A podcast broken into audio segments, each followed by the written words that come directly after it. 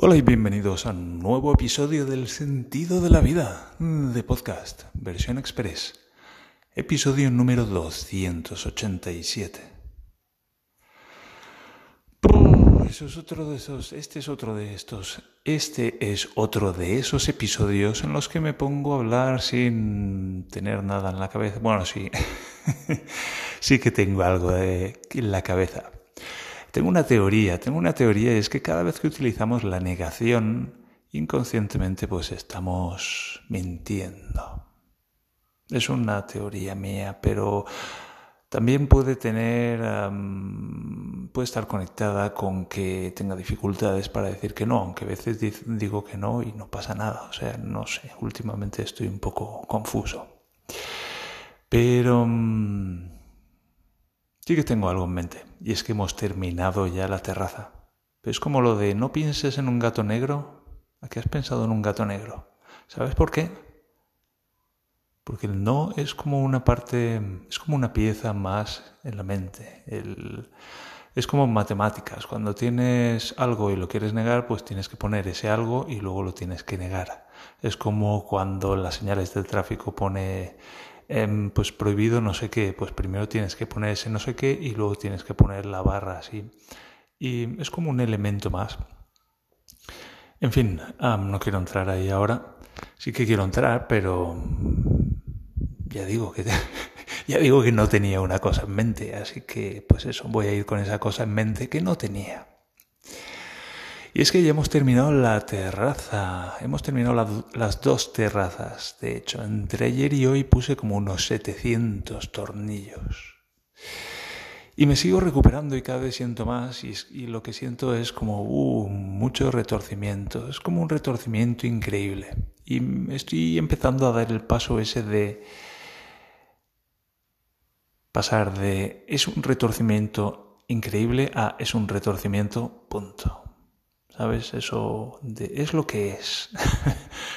no, es no es esto, ¿sabes? Es, eh, no, hay, ponerle un adjetivo, sino es un retorcimiento, punto. Me siento muy retorcido. Me siento muy retorcido. Me siento tan retorcido que muchas partes de mí están estiradas. Mi mandíbula está estirada, pero desde lo alto del pecho está mi mandíbula estirada. Es un pasote estira el codo, me estiran los dedos de la mano derecha, me duele. Es como lo he puesto alguna vez así y es una manera fenomenal de ponerlo porque yo para mí que es como muy muy de verdad así. ¿Sabes? Como alguna vez has salido a correr, yo he salido a correr muchas veces y ha habido ocasiones en las que incluso he estirado antes, pero bueno, he estirado, yo he hecho mucho deporte en mi vida y he estirado en muchas ocasiones. Y es un poco como cuando eso que levantas la pierna y te inclinas hacia adelante y estiras y estiras y notas ahí los tendones en la parte de atrás de, la rodilla que estiran y hay un momento, esa sensación tan desagradable de un tendón que se está estirando más de lo que puede. Pues en ese momento tú paras, paras de estirar y ya está. La sensación se va, ¿sabes? Es una sensación pues que sentimos un momento solamente mientras estamos así estirando, pues estiras y, duele y luego pum, pues lo dejas, ¿no? Es como cuando vas al médico y te dices, que doctor, me duele si me toco aquí. Pues el médico dice, pues no se toque ahí. Pues es un poco como, no sé, si me pego contra la pared con la cabeza me duele, pues no se pegue contra no, te pegues contra la pared con la cabeza. Pero yo no tengo opción, ¿sabes? Yo, Esa sensación de ese tendón ahí que se está estirando más y que es súper desagradable, yo no tengo manera de parar. Eso está tan retorcido y tan pinzadas unas cosas con las otras y aplastadas que eso está ahí permanentemente doliendo, con ese dolor en particular y no tengo a dónde ir. ¿no? sí que intento escaparme de muchas maneras, usando mi mente, pero quiero decir que no hay manera de, liberar eso, de verdad. Lo, a lo único que puedo optar es a engañarme a mí mismo. Como si estoy haciendo esto me duele, pero si pienso en otra cosa, pues me duele menos. ¿Sabes? Como ¿qué tal estás? ¿Has visto qué flores tan bonitas? pues es un poco así. Y bueno, aunque continúo, aunque continúo arreglándome, sabes, esta mañana domingo, seis y media en pie, una hora de yoga, una hora de meditación en el suelo con las piernas cruzadas. Hay que tener los huevos muy grandes. ¿Y cuántos años llevo haciendo algo así? nunca había madrugado tanto, pero ahora para hacer estas cosas. Pero ahora es como mi única salida. Es si quiero hacer yoga, si quiero meditar, me tengo que levantar antes que nadie. Así que lo hago porque, pues eso, quiero seguir recuperándome. 2008, cuando estuve a punto, estuve, diría que estuve a punto de suicidarme, pero no es cierto. Estuve considerando detenidamente el suicidio, eso sí que lo hice. Y me prometí a mí mismo que dedicaría el resto de mi vida, si fuera necesario, a encontrar lo que me pasaba y a ponerle fin. Y me llevó unos cinco años encontrar lo que me pasaba y llevo ya ocho años, cuatro meses y unos cuantos días poniéndole fin. Y es básicamente a eso a lo que dedico mi vida. El resto es así como secundario. Porque, wow, vaya si estoy motivado. Y ayer cuando terminó el día yo estaba uh, muy dolorido. Pues porque estoy retorcido y, y pues eso, mis hombros. Si dejo caer mis brazos, que vamos, todos vamos con los brazos como colgando de los hombros, pues como mis hombros están retorcidos, pues me duele, me duele mucho. Solo por la mera gravedad. Y bueno, pues la parte de abajo de la columna, cuando recibe los hombros retorcidos y el peso retorcido de la parte alta de la columna, en la parte baja retorcida de la columna, pues eso también duele. Y ayer cuando terminé estaba muy, muy dolorido.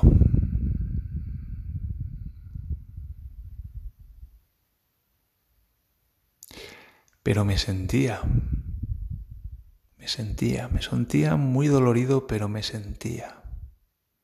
Y he dicho alguna vez que es peor no sentirse que sentir, que sentirse dolorido. Es peor no sentir que sentir dolor. Y mira que el dolor duele. Pues es peor no sentir, es como estar muerto en vida. Pero lo que iba, y es que ayer nos pegamos una paliza desde primera hora de la mañana poniendo tablones y haciendo agujeros y atornillando con mi suegro, pum pum, mano a mano, con el maestro de la ira. Y eso dejó algunos momentos muy divertidos, como por ejemplo cuando estaba mi suegra ahí agachado luchando con un cordel que puso para poner todos los tablones en línea y le estaba cascando la solana y el tío estaba ahí jurando en arameo porque el nudo pues, se le estaba deshilachando el cordel y no podía hacer el nudo y le estaba cascando el sol y se estaba cagando en la, en la puta hostia. Le dije, suegro, que eres un, que eres un gorro. Y me dijo, ¿ah? Y le digo que si quieres un gorro, du ein Hut, se dice aquí. Y me dice, no, no te entiendo lo que estás diciendo. Y le digo que si quieres un gorro. Y me dice que si quiero un beso. que si quiero un beso, me dice. Y yo me río, le digo, eso luego, ahora estamos con la terraza. Y le digo que si quieres un gorro. Y dice, ah, sí, sí. Y le saco un gorro, se lo doy. Y luego ya por la tarde cuando terminamos la terraza le dije, ahora, ahora tengo tiempo para un beso. Y se reía. Y en fin, hubo algunos momentos así divertidos. Y, y avanzamos, avanzamos como nuestra relación se ha hecho más íntima. se ha hecho una relación más íntima. Y bueno, mi suegro ha visto que, que no soy un, ¿cómo lo llaman aquí? Un faule sac, que es un saco, un saco perezoso una expresión muy alemana. Eres un saco perezoso. Pues eso, mi suegra ha visto que no soy un saco perezoso, que me lo curro mucho, pero que solo necesito entender las cosas y saber qué tengo que hacer. Y estuve todo el puto día ayer poniendo tornillos, tanto en nuestra terraza como en la de mi suegro. Y hoy es domingo. Y se quedaron aquí pues como 300 tornillos por poner, porque nuestra terraza es de unos 500 tornillos. Bueno, no de unos 500 tornillos, sino de exactamente 500 tornillos. 10 tornillos por tablón, 50 tablones, 500 tornillos. Y bueno, pues hoy es domingo y aquí tiene, hay como unas ordenanzas de, con respecto al ruido. Se puede hacer ruido de 7 de la mañana a 12. De 12 a 2 se para y se continúa haciendo ruido de 2 a 7 de la tarde. De lunes a sábado, que son los días días de trabajo, se llaman aquí. Aquí el sábado es considerado día de trabajo y el único día festivo que hay es el domingo. Los domingos aquí no se hace ruido, ni siquiera se pasa al cortacésped.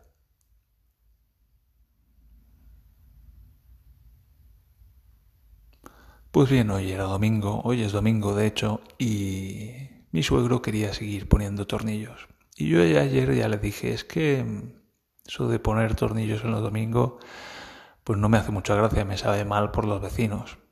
Y mi suegro me decía, la ciudad nos pertenece. y yo le dije, no, no, la ciudad no me pertenece.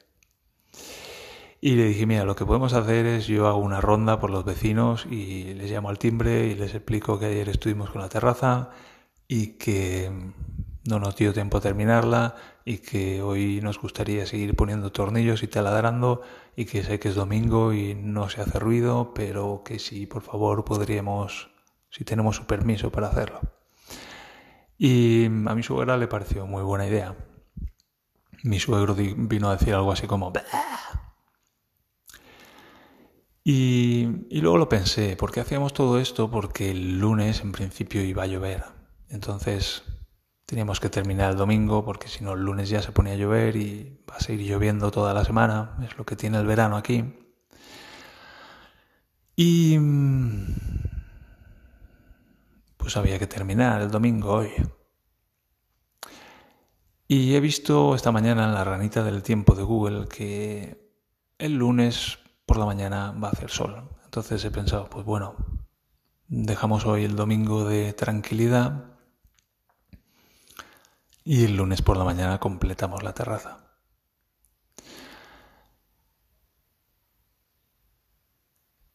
Y yo ya temía, pues eso, cómo me enfrento a mi suegro. Mi suegro es como, ¿cómo lo pongo? Es que somos como muy diferentes. Mi suegro, claro, es el maestro de la ira. Yo soy el maestro de la ira reprimida. Así que bueno, pues pensaba, ¿cómo se lo digo a mi suegro? ¿Sabes? Es como si como si tuviera que decirle, suegro, se ha muerto tu mujer. Es eso, ¿cómo se lo digo a mi suegro? Y esta mañana ya a las 5 de la mañana me he despertado, cuando los primeros rayos de sol, ya inquieto en la cama. ¿Cómo coño se lo digo a mi suegro? Así haciendo, haciendo diferentes escenarios en mi cabeza como si repitiendo la conversación una y otra vez arriba y abajo como si tuviera que encontrar las palabras adecuadas. Dígaselo con flores. Y esta mañana he llamado por teléfono a casa de mis suegros y lo acogió mi suegra. Mi suegro se había ido a dar una vuelta con el coche. Tiene un coche antiguo, un alpine, de hace un montón de años, así muy deportivo, que hace mucho ruido incluso para un, especialmente para un domingo. Y le he explicado la historia a mi suegra. Claro, mi suegra es algo así como domadora de leones. Pero claro, yo no. Me he dicho, tú le dices que, habéis decidido que no y punto. Y yo, ojalá. Pero bueno, yo estaba decidido a, a enfrentarme a mi suegro. ¿Sabes? Otras veces lo hubiera dejado correr, me hubiera convencido a mí mismo de que esto, de que lo otro. Pero por lo menos he dicho, mira, es que si, si, no, es si no es mi suegro, va a ser otro. Así que me voy a enfrentar a él y así voy haciendo músculo.